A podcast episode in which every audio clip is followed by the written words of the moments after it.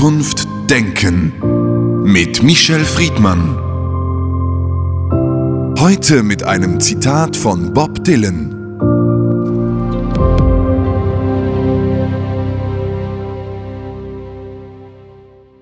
So singe denn deinen Lobgesang auf den Fortschritt und auf die Untergangsmaschine. Die nackte Wahrheit ist immer noch tabu, wann immer sie gesehen wird. Michel Friedmann, Tabus sind unausgesprochene Normen einer Gesellschaft, die sich auch ständig immer wieder ändern. Die Tabus sind aber auch immer dann wieder präsent, wenn sie nämlich in eine öffentliche Debatte eingreifen und sozusagen die Grenzüberschreitung zelebrieren. Tabus sind wichtig für unsere Gesellschaft. Was ist für Sie ein Tabu? Das Tabu ist für mich ein Tabu, weil letztendlich hat das Tabu ja als Grundvoraussetzung, wie der Volksmund sagt, darüber spricht man nicht. Ich finde, man muss über alles sprechen und der freie Geist will über alles sprechen.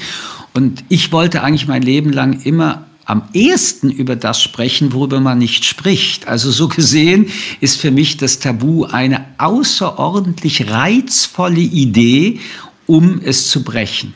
In freien Gesellschaften ist ein Tabu ungefährlich, wenn man es bricht. In anderen Gesellschaften ist es gefährlich.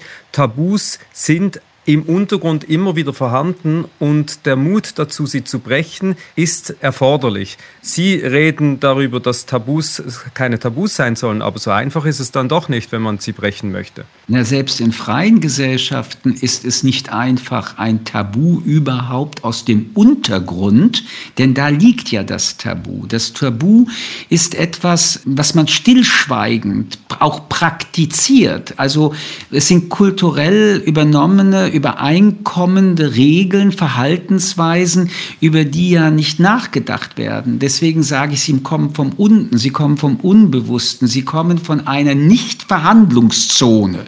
Und auch in einer freien Gesellschaft, da geht es jetzt nicht ums Gefängnis, da geht es jetzt nicht um eine Kriminalisierung, ist eine aus diesem äh, Keller hervorgenommenen Tabu-Diskussion oder gar eine Handlung gegen das Tabu etwas, wo es ein Reaktionsmechanismus Mechanismus gibt, nämlich wie die Metapher, darüber spricht man nicht, heißt es, das tut man nicht. Und wenn eine Gesellschaft oder Gruppen sagen, das tut man nicht, dann sanktionieren sie auf irgendeine Art und Weise diejenigen, die es dann doch getan haben. Nun gibt es aber auch Tabus, wo wir beide sehr schnell sagen würden, na ja, Gott sei Dank gibt es dieses Tabu. Also man schlägt niemanden. Oder man führt keinen Krieg oder man beleidigt Menschen nicht. Interessant ist, ob das, was ich gerade formuliere, Tabus sind, also stillschweigend formulierte Dinge. Daran würde ich mich dann nicht halten müssen wollen. Ich würde mich auch nicht darauf verlassen, sondern ich würde gerne, dass diese Tabus, ich komme darauf zurück, verhandelt werden, diskutiert werden und wir aufgrund einer Debattenkultur zu einem beispielsweise Verbot kommen, wo wir übereinstimmen, wenn jemand jemanden jemanden schlägt, dann gibt es eine Strafe dafür. Dieses aus dem Untergrund Verhaltensverbotene in die Oberfläche Verhandelte zu transformieren, darüber zu reden und dann eine Übereinkunft im Bewusstsein zu bringen, das nenne ich zivilisatorische Grundarbeit. Sie haben es vorhin erwähnt, das Tabu hat etwas Subversives in der Gesellschaft, ist auch wichtig. Wo ist denn die Grenze von Tabu und Verbot? Naja, also ich würde ganz gerne, wenn wir über Tabu reden, doch noch einmal wenigstens Sigmund Freud zitieren, der sagt, wer ein Tabu übertreten hat, der ist dadurch selbst Tabu geworden. Und das finde ich ein sehr interessantes Zitat, weil es letztendlich schon auch in der Moderne, auch in einer aufgeklärten Gesellschaft schon zeigt, es gibt rote Linien, offene oder geschlossene, und Menschen, die diese rote Linien überqueren, werden sehr schnell merken, und das ist tabu, dass man sie nicht mehr anfasst, dass man sie nicht mehr sieht, dass man sie ausschließt äh, aus dem Alltag. Und Freud schreibt weiter, gewisse Gefahren, die aus der Verletzung eines Tabus entstehen, können durch Bußhandlungen und Reinigungs Tabuzzeremonien beschworen werden in seinem Buch Totem und Tabu. Was ich damit also ausdrücken will, ist, Tabus sind zutiefst verbotene Dinge. Und das Problem ist dieses Unausgesprochene, dieses Unaussprechliche. Und das bedeutet, dass wenn man dann selbst zum Tabu wird, dann wird man nicht mehr am Leben beteiligt. Die einzige Möglichkeit, da eine Veränderung herzustellen, ist, es wird aussprechbar.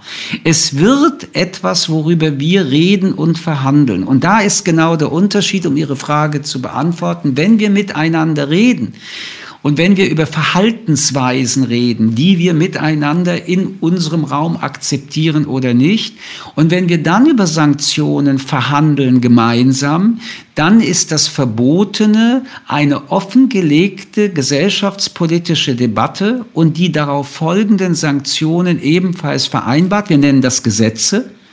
Und so gesehen ist wenigstens die Transparenz vorhanden und das Dynamische im Sprechen bleibt etwas, was unverzichtbar ist und das Tabu aus dem Dunkeln in die Dynamik der Debatte des Hellen zurückbringt. Das heißt, der Tabubruch, das Brechen von Tabus ist auch ein urdemokratischer Prozess und ganz wichtig für die Demokratie, für die Entwicklung von Gesetzen und für das Ziehen von Grenzen. Wenn es nicht als Provokation, sondern als demokratisches Handeln verstanden wird, dann müsste ja das Tabu viel willkommener sein in unserer Gesellschaft. Wenn es zum Beispiel darum geht, um ein Beispiel zu nennen, die Gleichberechtigung von Homosexuellen in unserer Gesellschaft vor 20, 30 Jahren zu fordern. Aber noch einmal, es war ein Tabu, dass man homosexuell ist. Es war aber auch ein Tabu, darüber zu sprechen. Aufklärung ist aber nur möglich, wenn wir sprechen. Und seit wir über Homosexualität sprechen und verhandeln, können wir Erfolge sehen, dass Menschen lernen, dass das eine ganz normale Situation ist. Und es geht ja nicht um das Brechen der Tabus, es geht um das Aufklären Klären der Tabus. Es geht nicht darum, eine Verhaltensweise dadurch in die Welt zu setzen, dass ich sie trotz dieses unausgesprochenen Verbotes tue, sondern es geht darum, dass ich es tue und es begründe, dass wir die Verhandlung miteinander aufnehmen, dass eine nicht ausgesprochene Handlungsweise, die man nicht tut oder die man tut, es gibt ja auch positive Tabus, daran krankt, dass sie nicht ausgesprochen wird. Also wenn Sie so wollen, der emanzipatorische Weg ist letztendlich aus diesem dunklen Schweigen in das helle Sprechen überzugehen. Was daraus dann entsteht, welche Verhandlungsergebnisse es dann gibt, wie dynamisch diese sind, ja, das ist das Wunderbare, was unsere Gesellschaft und unsere auch kulturelle Gesellschaft und auch unsere wissenschaftliche Gesellschaft ermöglicht. Nur eins ist sicher, worüber man nicht spricht, das sind Giftfässer, die immer das eigene mitvergiften und nicht nur den anderen. Nun, Bob Dylan hat gesagt, die nackte Wahrheit ist immer noch tabu, wann immer sie gesehen wird. Diese Giftfässer bedeuten ja auch, wenn jemand ein Tabu ausspricht, dass er selbst dann unter die Räder kommen kann. Es braucht also auch Mut und Stärke, sich so einzubringen und ein Tabu vorzubringen wenn man sein eigenes Leben nicht lebt, wenn man seine eigenen Bedürfnisse nicht lebt, weil unausgesprochene Grenzen von übrigens, wer hat sie geschaffen, das Leben beeinflussen, dann mag man vielleicht das Risiko, dass man daran, wenn man es nicht täte und die Sanktion, die daraus folgen würde, vermeiden, aber man hat sein Leben nicht gelebt. Und wer sein eigenes Leben nicht lebt, hat den maximalen Einsatz bezahlt. Ich glaube, dass auch diese nackte Wahrheit, die einem sehr wehtun kann, für die man dann auch gesellschaftlich unter Umständen, weil das Tabu immer noch da ist, geächtet wird. Aber dass die nackte Wahrheit, die man wenigstens vor sich ausgesprochen hat, immer einige Menschen anziehen wird, die, weil man jetzt so ist, wie man ist, nämlich dieser nackte Mensch, wie er ist und der, der zwar die Tabus nicht leben möchte und kann, aber dafür so ist, wie er ist, ein Leben entwickeln wird können. Wer nur nach den Tabus der anderen sich orientiert, mag existiert haben, aber nicht gelebt. Michel Friedmann, vielen Dank für das Gespräch. Ich danke Ihnen.